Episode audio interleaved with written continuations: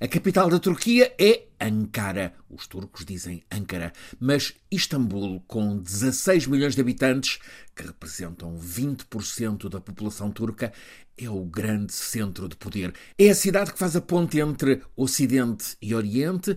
É ali que Erdogan construiu um sistema de poder praticamente absoluto que o mantém há 20 anos como líder da Turquia. E é em Istambul que Erdogan construiu a imagem de novo sultão, com a Turquia a reviver o sonho de renascimento do Império Otomano, potência geopolítica de primeira ordem e liderança reconhecida por todas as nações com maioria muçulmana. Foi como presidente da Câmara de Istambul que Erdogan transformou há 25 anos um movimento político com pouca expressão num movimento de massas, o AKP, muito emocional, em que a liderança dele, Erdogan, se impôs com mão dura como representante do povo a enfrentar as elites, designadamente as económicas, culturais, mediáticas. Erdogan construiu um sistema de poder em que não há lugar para qualquer espécie de contestação, em que tanto os candidatos de oposição como os jornalistas críticos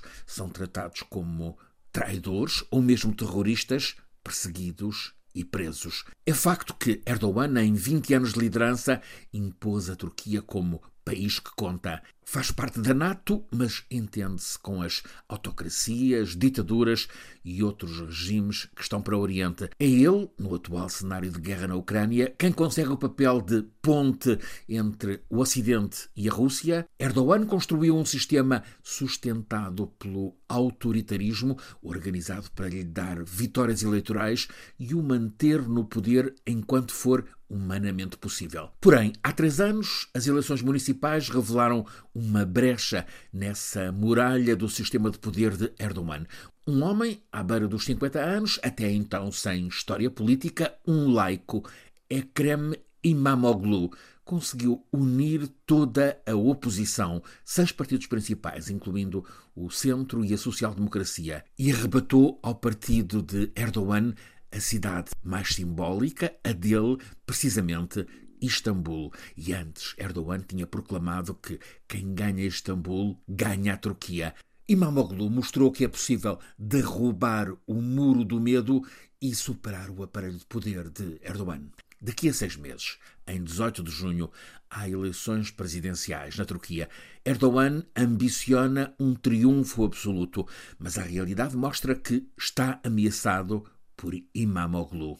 Ora, perante esta ameaça, o que é que os de Erdogan trataram de montar? Esta semana, um tribunal condenou Imamoglu a dois anos, sete meses e quinze dias de prisão. E o veredito ainda tem mais. Privou de direitos políticos. Durante este período, Imamoglu fica inabilitado. Não pode candidatar-se a cargos políticos. Causa que prevaleceu no tribunal para sustentar esta sentença o facto de, nas eleições municipais de há três anos, Imamoglu ter chamado idiotas aos que impuseram a repetição das eleições que ele tinha ganho em Istambul e que veio a ganhar com maioria mais ampla. Portanto, o tribunal, ao considerar que chamar idiota a alguém é um insulto grave, exclui da vida política quem usa essa expressão idiota.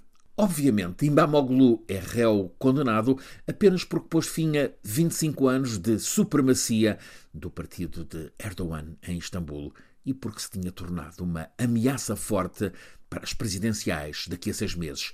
É assim que a campanha eleitoral turca começou esta semana numa sala de audiências do Tribunal de Istambul. Os líderes dos seis principais partidos da oposição juntaram-se ontem à noite à porta da Câmara Municipal de Istambul, encabeçaram uma manifestação de apoio a Imamoglu, que vai recorrer da condenação. Ou seja, o veredito para afastar Imamoglu tem para já o efeito de mobilizar a oposição na frente anti-Erdogan.